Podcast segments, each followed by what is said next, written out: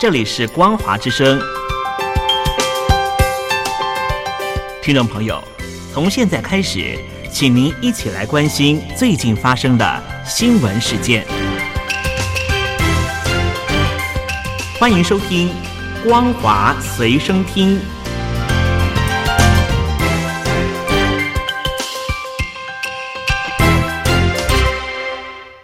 各位听众朋友好，欢迎继续收听《光华之声》《光华随身听》的节目，我是老谷。首先带您关心，根据外媒报道，大陆补教业在中共祭出双减，也就是减轻义务教育阶段学生作业负担以及校外培训负担的政策之下，接连传出倒闭，不少学生求偿无门，除了学费无法索回，有的学生是在补教机构以及银行的怂恿下，申办教育贷来支付学费。如今课程被迫中断，还要积欠银行债务，沦为政策人祸的主上肉。报道指出，中共双减政策对补教业如天外飞来的噩耗，尤其对第一线以及义务教育阶段的学生互动的业者产生极大的冲击。知名连锁培训机构华尔街英语日前已经宣布破产，随后各地接连传出补教业教育机构无预警倒闭，其中不乏知名企业。据报道，这波倒闭潮中，有一群学生被迫背上教育贷。分析显示，由于教育贷合约签署的对象是金融机构，而非教育机构，就算课程被迫中断，学生还是需要持续偿还积欠银行的贷款。双减政策公布后，变相断绝教育贷市场。然而，政策并没有规范职业教育、成人教育等，因此教育贷在成人教育领域还没有停办。此类贷款只要不涉及高利贷诈骗，就跟一般的贷款没有两样。学生惨遭官方政策人祸连累。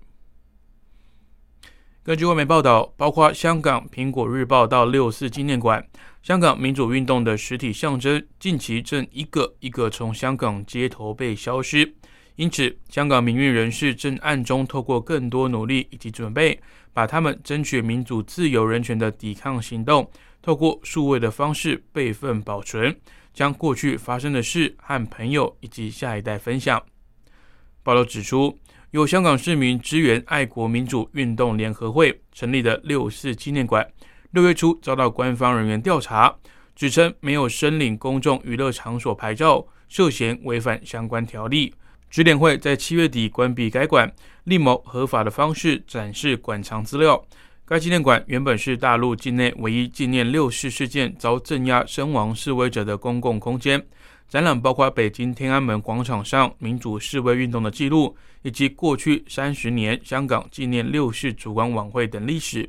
据报道，由于香港的六四烛光晚会从去年起就已经遭到官方禁止，该馆被迫关闭也不意外。对此，智联会开始筹建网络版六四记忆人权博物馆。保存相关文物、影像档案以及口述历史。他们已经募得了一百六十万港元，并邀请经历过六四的作家常平担任总策展人，在全球建立策展档案以及技术团队，希望将香港三十年来六四烛光晚会的精神保留下来。那是人类史上无与伦比的抵抗行动。目前，此计划正尽力的保存香港《苹果日报》。于该报宣布发行最后一份纸本版，并在六月移除网络版后，开始与时间赛跑，共收集两百多万篇的网页，写了约一万行程式，把所有资料建档在可搜寻的网站。另一群人也计划将香港电台还有苹果日报以前的报道做线上备份，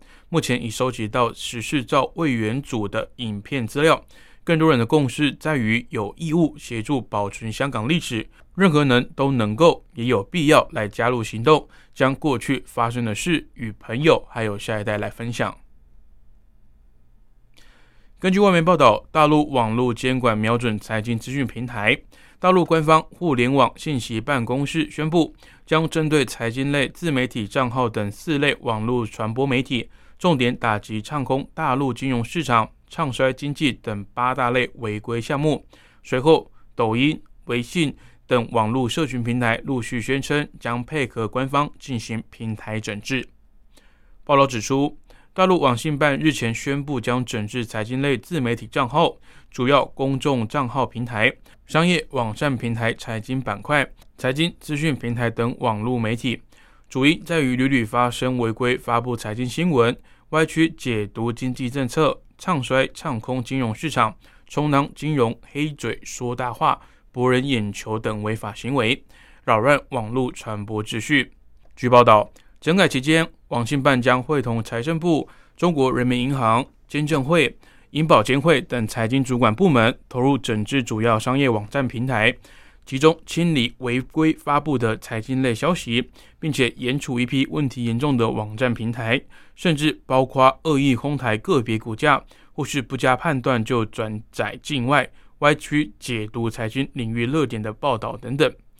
微信昨天宣布，即日起到十月二十六号，微信公众平台展开整治违规采编、发布财经类消息的行为。除了官方提出的八项违规问题外，也将透过用户举报、技术审核、人工巡查等方式来加强平台治理的效果，并称欢迎网友一起监督。发现违规内容可以投诉。抖音也宣布配合官方整治，为重点针对违规发布财经新闻、歪曲解读经济政策等行为进行制裁。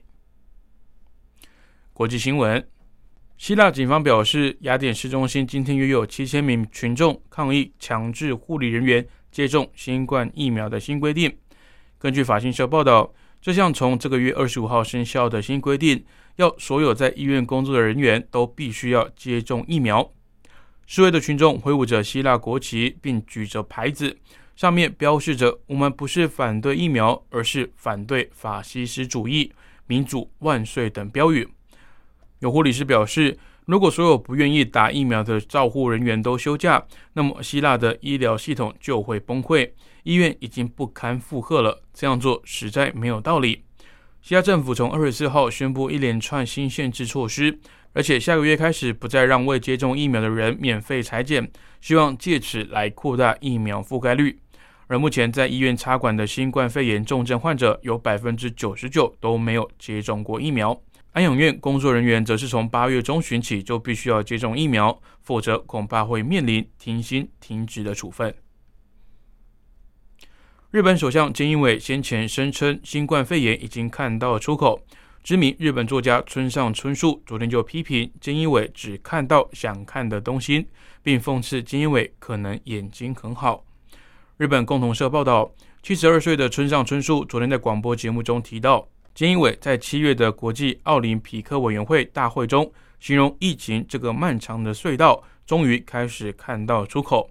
村上讽刺的表示。他与金一伟相同年纪，但完全看不到疫情的出口。还说金一伟的耳朵几乎不听别人的意见，可能只有眼睛很好。村上批评金一伟可能只看到想看的东西。村上还表示，在看到真正的出口之前，大家只能尽力好好的生存下去。美国国家安全顾问苏利文在预定今天播出的电视专访中表示，拜登政府预期在美军下周完全撤离阿富汗后，当地掌权组织塔利班会继续让美国人还有其他人安全离境。苏利文在接受哥伦比亚广播公司访问时表示，塔利班私下以及公开都表达过他们会安全放行。苏利文说，有些美国人选择在八月三十一号撤离任务期限后继续留在阿富汗，但他们并不会被困在当地。美国有一套机制让他们出来，不过他并没有做出进一步说明要如何达到这点。根据报道，塔利班取得阿富汗大部分地区的控制权后，美国总统拜登定下八月三十一号美军的撤出期限，因此美军即将结束在阿富汗首都喀布尔的撤离任务。但日前，科布机场外也发生了爆炸案，导致十三名美军以及多名的阿富汗人死亡，这也是阿富汗美军十年来的最多人死亡事件。之后可能会再有类似的攻击事件威胁，使得美军的撤离工作更加困难。以上就是今天光华随身听的内容，感谢您的收听，我是老谷。